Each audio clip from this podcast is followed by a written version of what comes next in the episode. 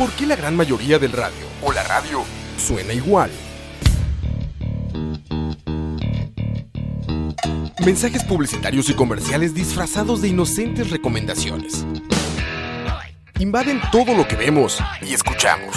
Además de, por supuesto, compromisos con patrocinadores o intereses de terceros que censuran e impiden que cualquier información o mensaje pueda llegar intacto, puro y sin filtros. Al escucha. Muy pronto, una nueva alternativa a la radio. Solo escucha.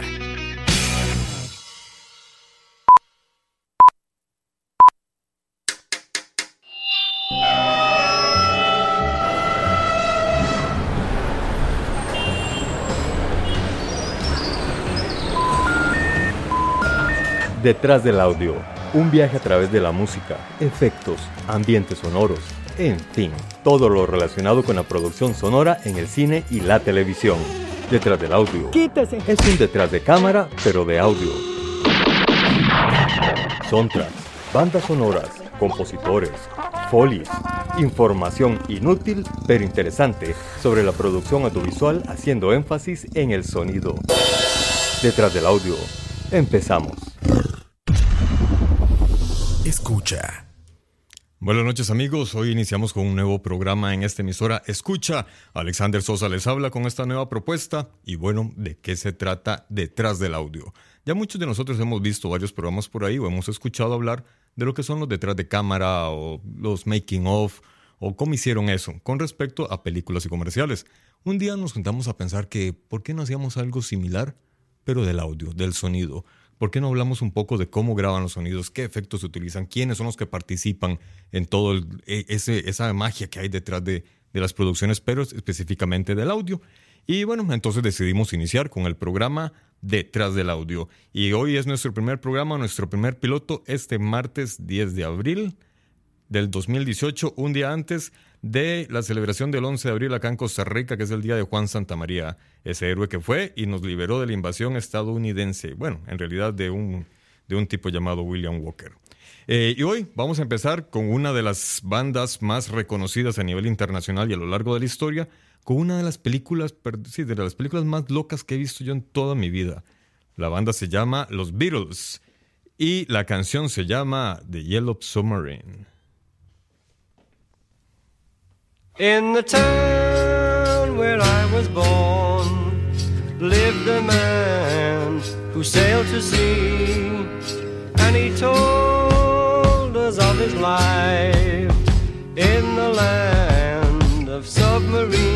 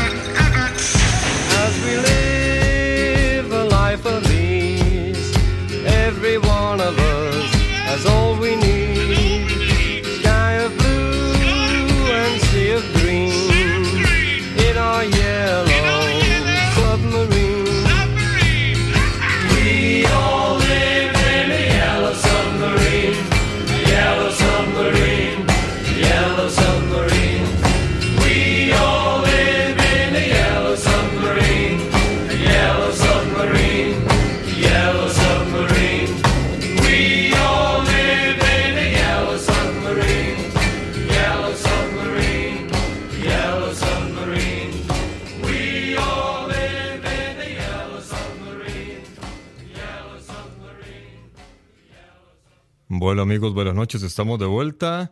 Como ya pudieron escuchar, hoy vamos a hablar sobre la película Yellow Submarine o el submarino amarillo. ¿Qué hay detrás de esta película que se ha hecho tan famosa y tan reconocida? Bueno, además de que es un guion en realidad escrito por los mismos Beatles, eh, fue dirigido por un animador y un director de origen canadiense. Eh, este disco, el Submarino Amarillo, perdón, es el décimo disco que sacaron los Beatles. Antes de ese disco habían sacado un disco llamado precisamente The Beatles. No, perdón, después, de ese, después del Submarino Amarillo sacaron el disco The Beatles y antes de ese sacaron el Abbey Road, que fue precisamente uno de los últimos, o más bien el último disco que ellos sacaron de estudio. El Submarino Amarillo o el Yellow Submarine es el penúltimo trabajo de los Beatles como banda, ya que después de esto se dieron ya los intrincados o los conflictos entre sus miembros y fue que se separaron. En el disco Let It Be, que salió mucho antes que el Abbey Road y que es el, el Submarino Amarillo, fue grabado dos años antes de esta película y de este disco de Let It Be se extrajeron varias canciones para la película. Resulta ser de que eh, cuando comenzaron a hacer esta película y a grabar este disco, ya los Beatles se habían separado, ya los problemas principalmente entre Paul y John se habían hecho muy evidentes y no querían trabajar juntos. De hecho, en esta película es completamente animada y los personajes de los Beatles aparecen en forma humana hasta el puro final de la película. Previamente lo que hay son unos dibujos animados de ellos. Quienes interpretan las voces de los músicos son actores que se dedicaron a doblar a los, a los cantantes, a los, a los miembros de The Beatles, mientras ellos cada uno estaba en su casa sin quererse ver la cara unos con otros. La película fue estrenada en Londres en junio de 1968. Cuenta con seis canciones que compuso la banda para este disco. Lo demás, lo demás de las canciones de este disco son, como mencioné previamente, otras piezas que extrajeron de otros discos y luego eh, hay un montón de música compuesta precisamente por el quinto Beatle, que más adelante hablaremos de él. ¿Y qué es esto del quinto Beatle? Si todos conocemos cuatro, ¿por qué se habla de un famoso quinto Beatle? Cuyo trabajo fue evidente en esta película. Este quinto Beatle se conoce como George Martin, o más bien su nombre es George Martin. Bueno, vamos a pasar con otra canción de los Beatles de esta misma película, ya que Imagino que han de estar emocionados. A mí, como les digo, esta canción me fascina. Y ahora iremos con otra de sus canciones icónicas que está presente en un disco anterior, que es el Sargento Pimienta, el, ¿cómo es? el Club de los Corazones Solitarios del Sargento Pimienta o Sgt. Pepper's Lonely Hearts Club Band. Ahora vamos con esta hermosa canción y luego seguiremos hablando de los Beatles y su, y su película El Submarino Amarillo.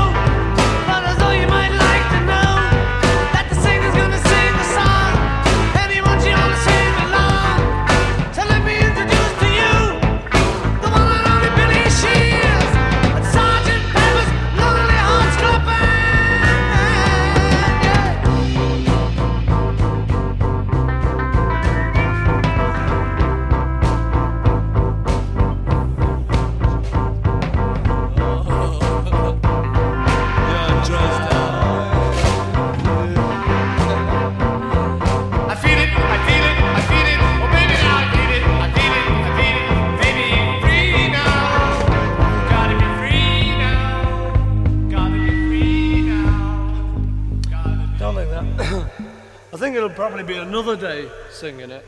Yeah, I just don't heard know. it then. That was nice. Yeah, and what you could do with the bits where you you can't get it because you haven't got enough breath, you can just stop. Just take over.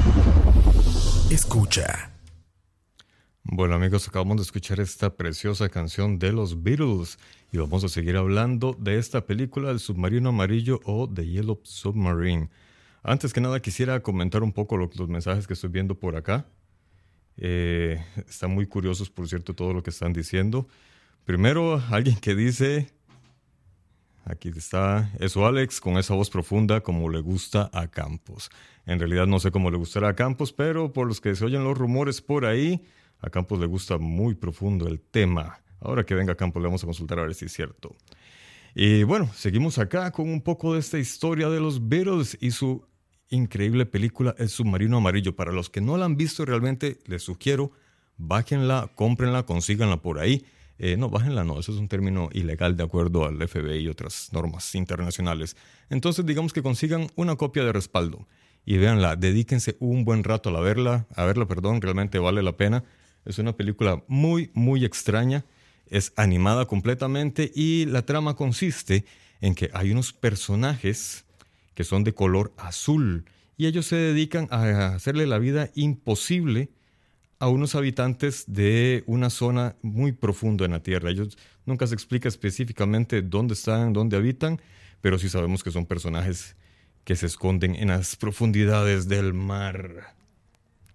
Estos señores que se conocen como los azules, ellos han llegado a esa tierra precisamente a destruir la música y la convivencia que tenían todas las personas en ese lugar. De repente uno de ellos escapa, una de las víctimas logra escapar y se va a buscar ayuda, gente que por favor les traiga un poco de música y color a ese mundo que se está volviendo azul y aburrido.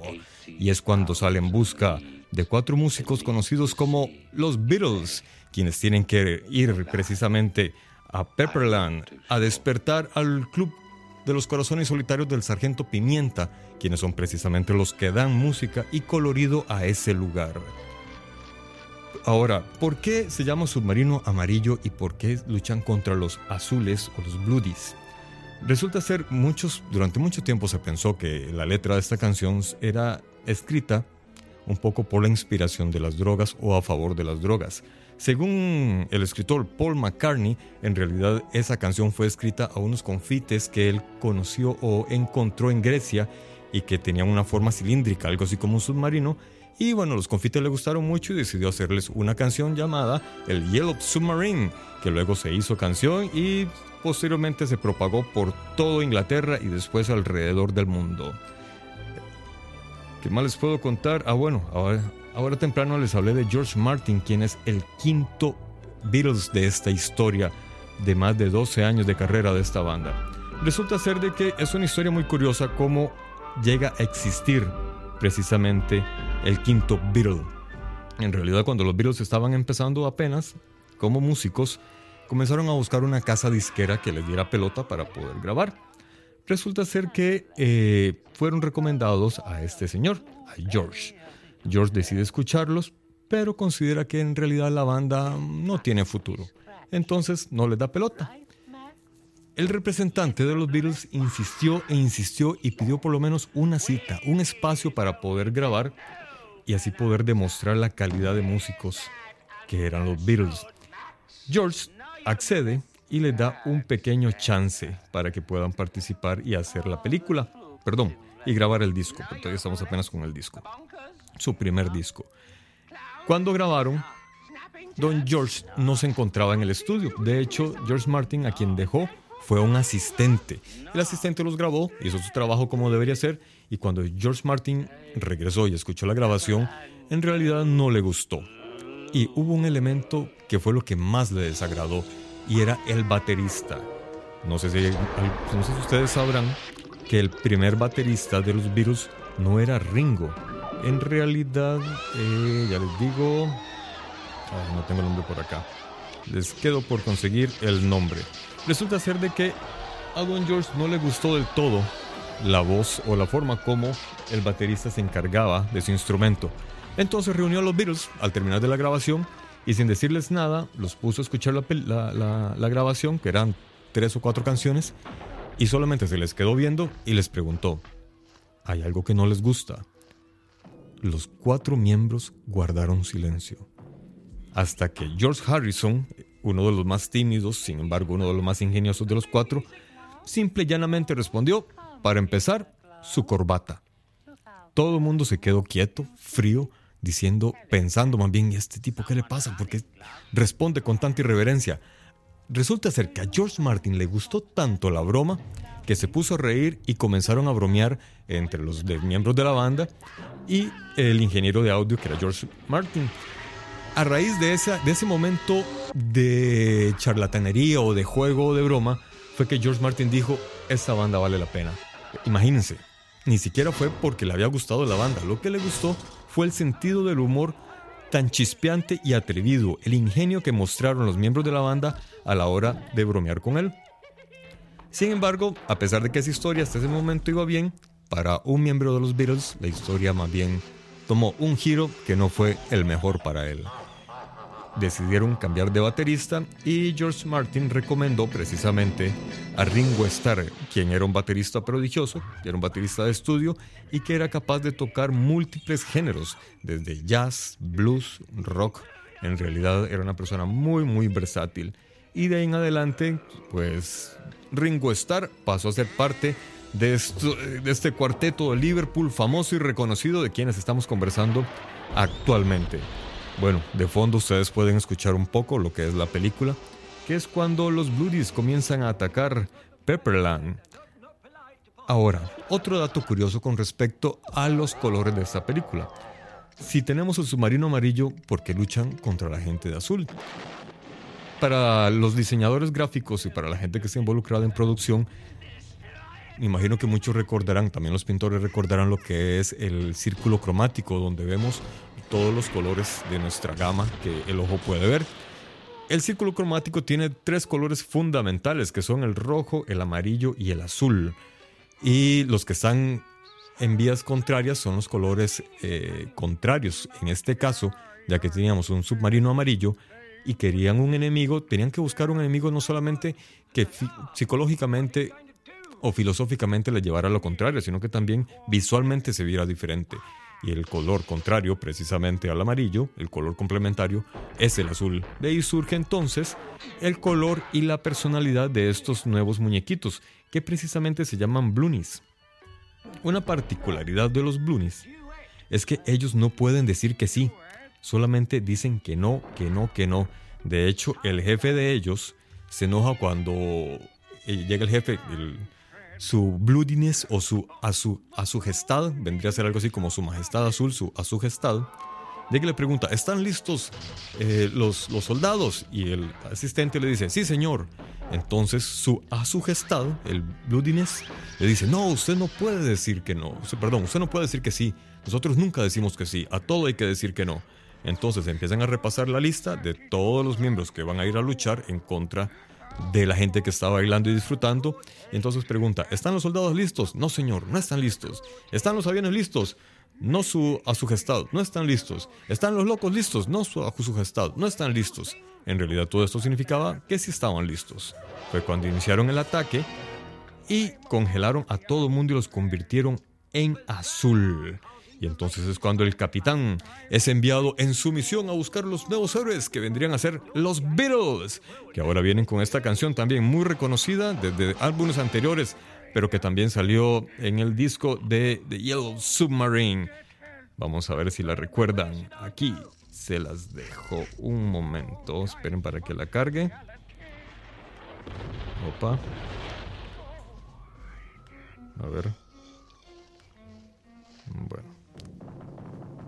In the town where I was born lived a man who sailed to sea, and he told us of his life in the land of submarines. So we sailed onto the sun till we found the sea of green and we lived red or yellow submarine. We all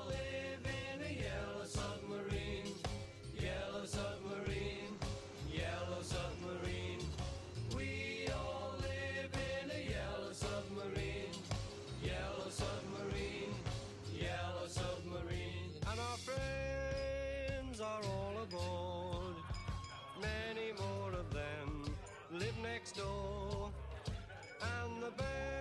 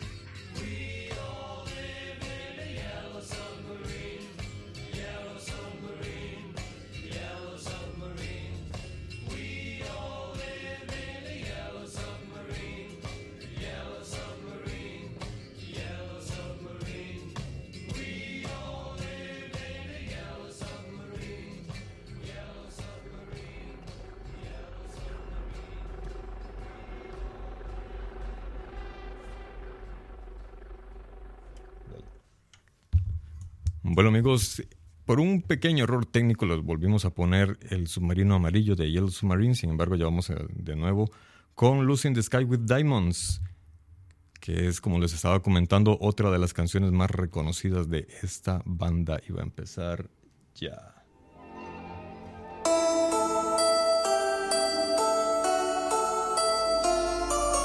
Picture yourself in a boat on a river.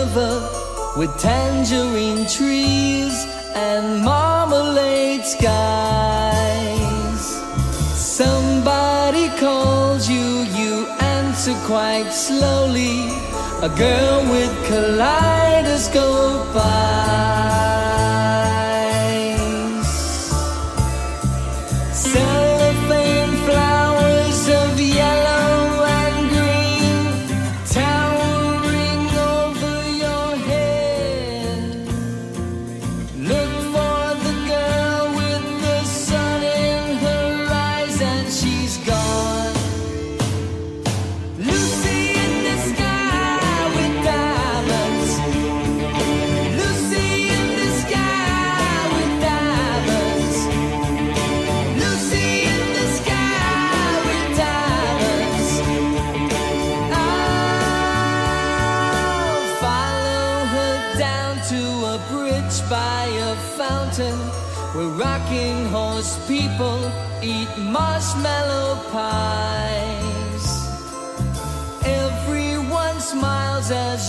drift past the flowers. That grow so incredibly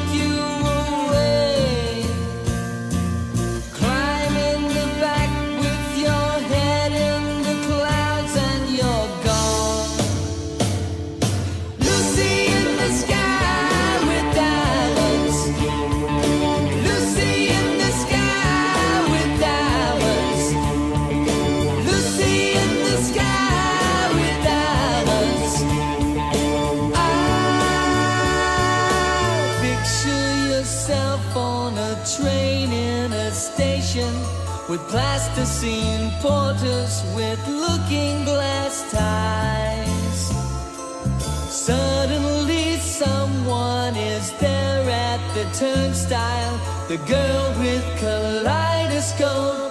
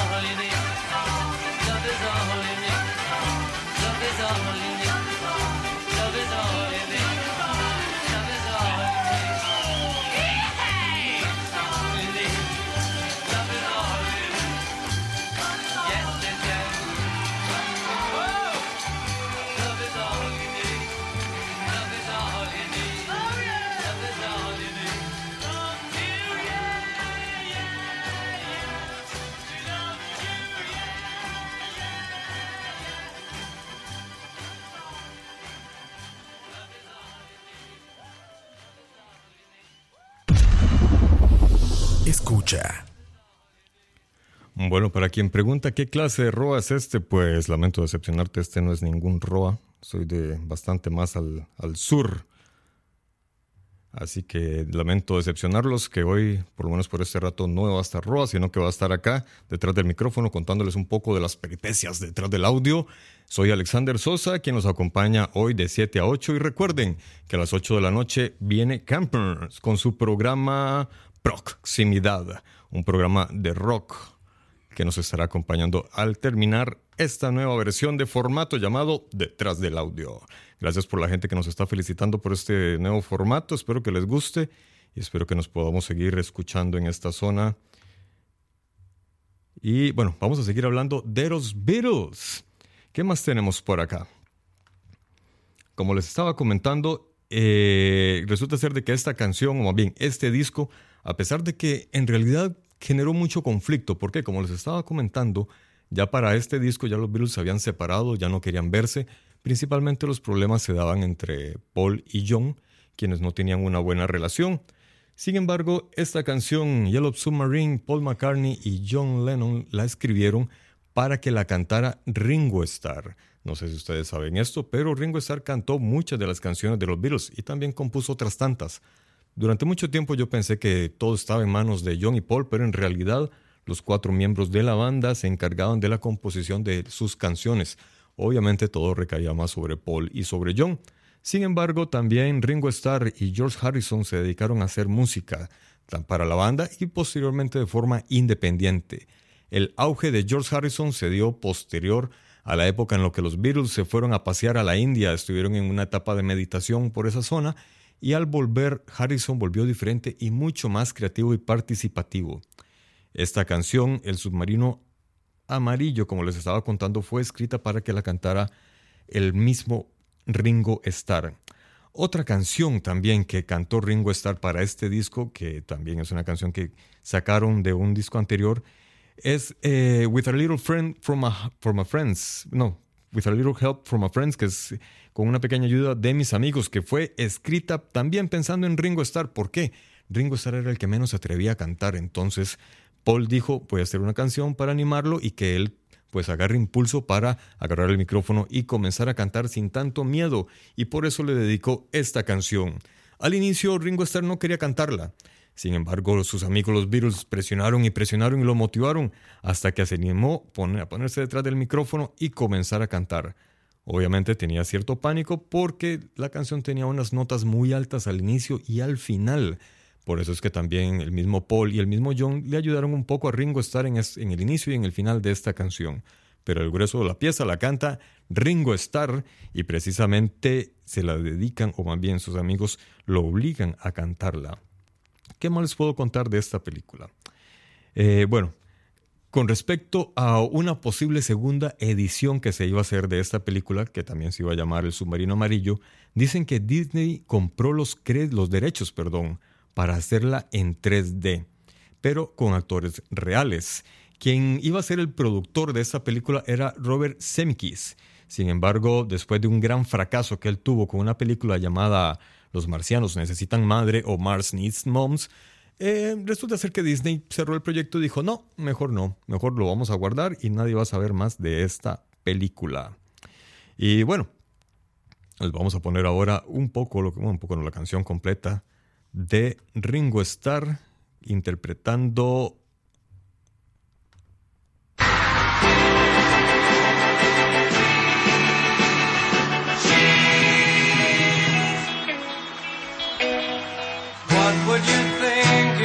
sang out a tune? Would you stand up and walk out on me?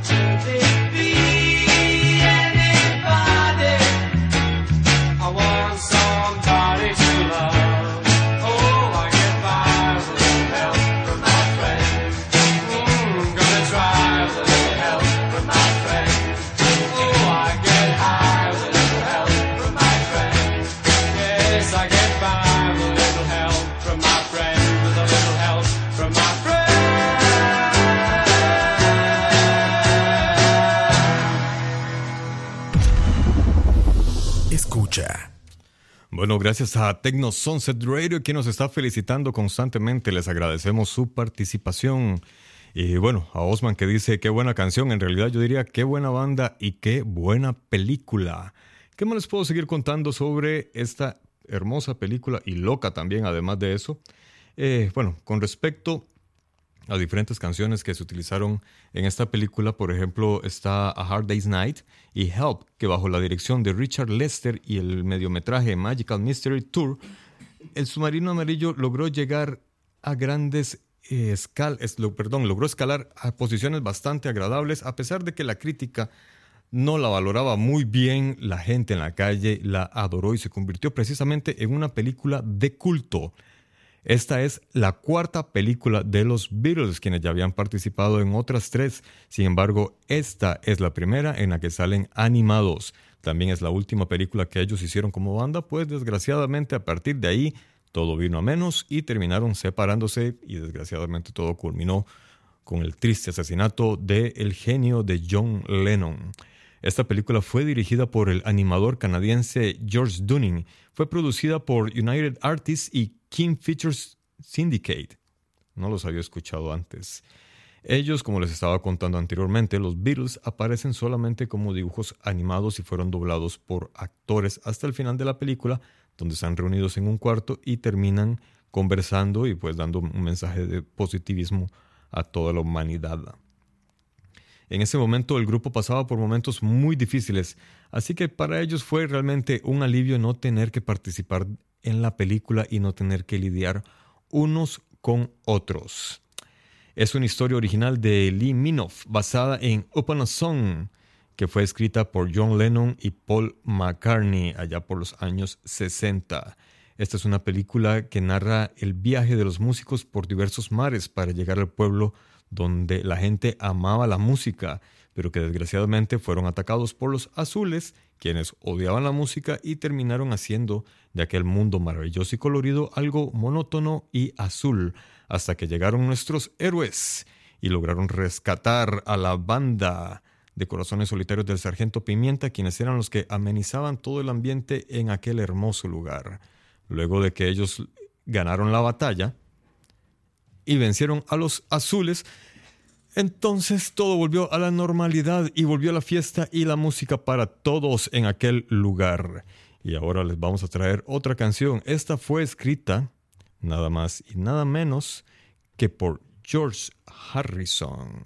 El hombre, no, perdón, esta fue escrita por eh, John Lennon un día que estaba solo, acostado en su cama, pensando en canciones para un nuevo disco, y se dijo a sí mismo, soy un hombre en ningún lugar. He's a real nowhere man, sitting in his nowhere land,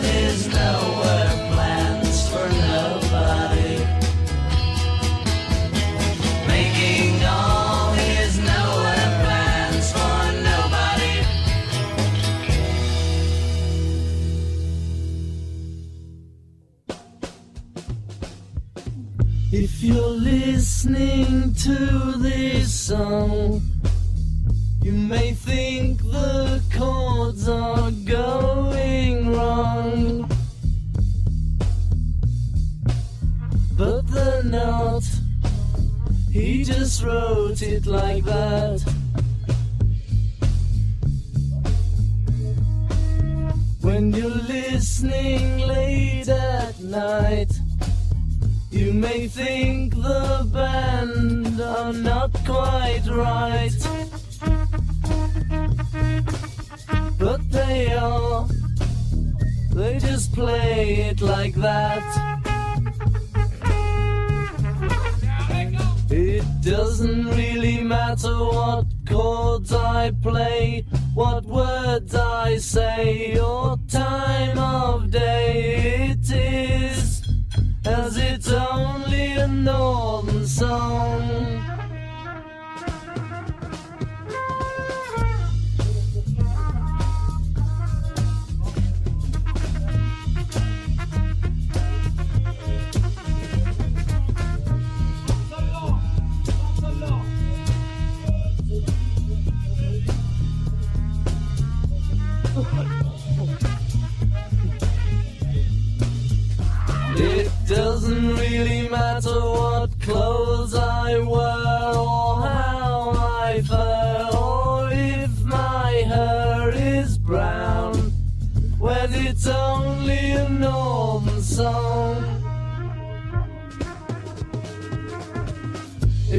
Think the harmony is a little dark and out of key.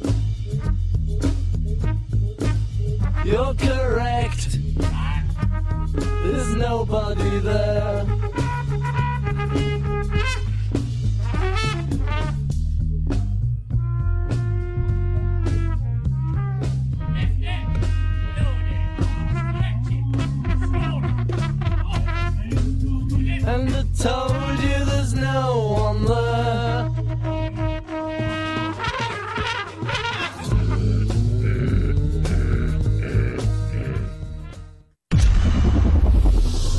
Escucha.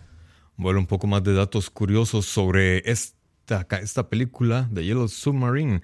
Resulta ser, bueno, imagino que todos han escuchado del término del soundtrack, que es cuando de una película sacan un disco, un, CD, y lo venden con todas las canciones de la película. Resulta ser que para esta entrega los Beatles no sacaron un soundtrack, sino que le pusieron songtrack, es decir, el track de canción.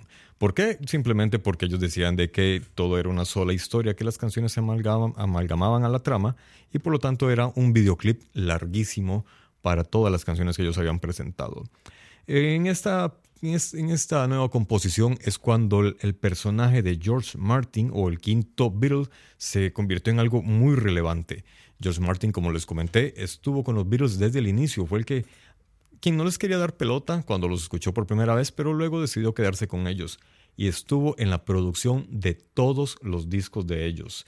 Resulta ser de que para esta, película, para este disco, ya los Beatles, como les he estado mencionando anteriormente, no se hablaban, no se llevaban, pero ellos tenían que cumplir un contrato, entonces tenían que entregar varias canciones para que fueran de fondo a esta historia. Resulta ser de que ellos en realidad eh, agarraron canciones de discos anteriores y como canciones originales solamente habían hecho cuatro, por lo que George Martin se encargó de lo que fueron los arreglos y todo el trabajo orquestal de este disco.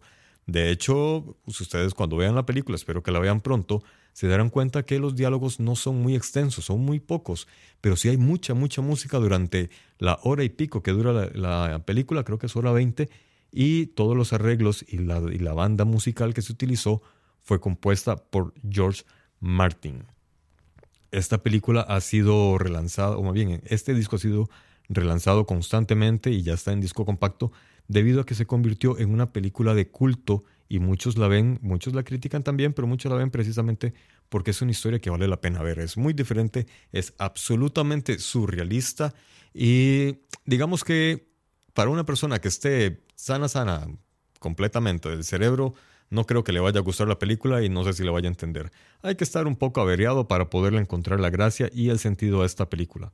Por eso es que todos los de Escucha, los de Charlabar y los de BCP la hemos visto y la disfrutamos porque ninguno acá se encuentra bien de la cabeza. Como por ejemplo, don Oscar Campos, quien responde bien profunda, me encanta. Saludos Campos, espero que llegues a tiempo para tu programa.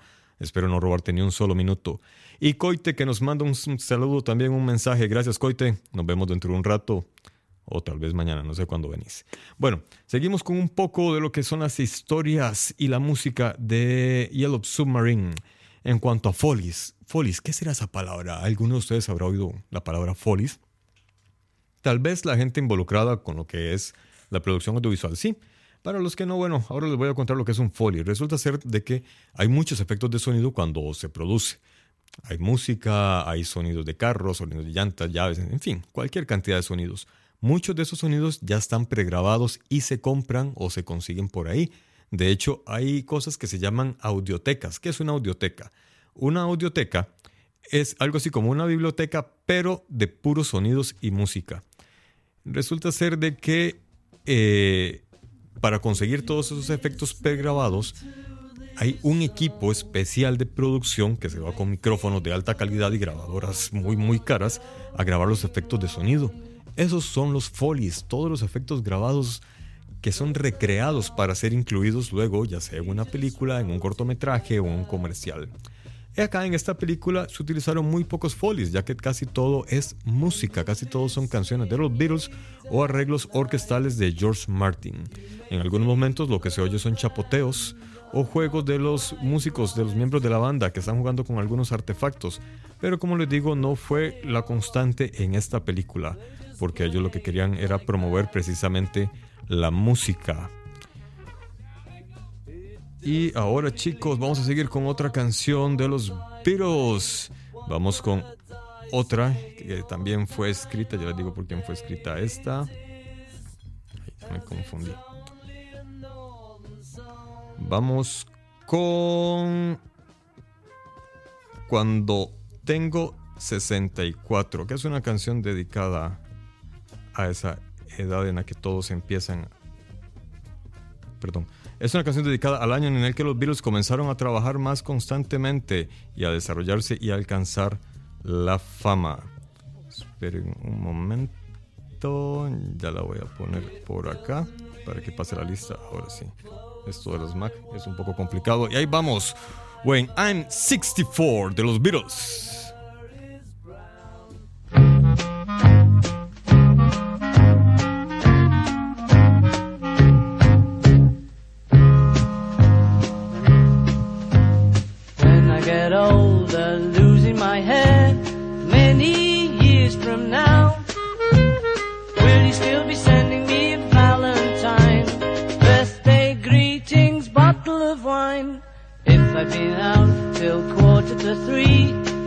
You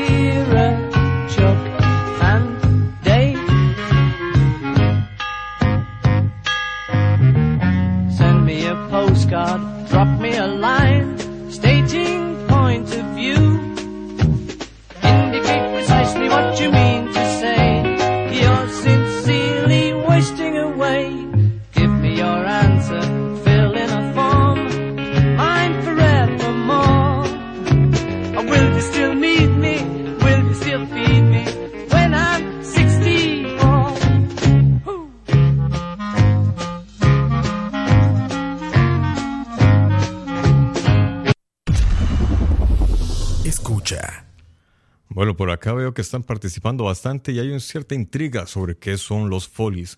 Bueno, si ustedes ven una película, por ejemplo, las películas de suspenso se, da mucho. Cuando alguien va caminando por algún piso que es de madera y se oyen los pasos ahí donde van y la madera cruje y se oye el respirar del enemigo donde está. Y de repente empieza a llover y un rayo. Bueno, resulta ser de que todos esos efectos de sonido, esos efectos especiales, casi siempre se graban para cada película. Esos son los folies, esas grabaciones que hacemos para recrear todos los efectos o las cosas que estamos viendo. Hay gente que graba carros, hay gente que graba chorros de agua, hay gente que graba pasos, gente que graba gritos, en fin.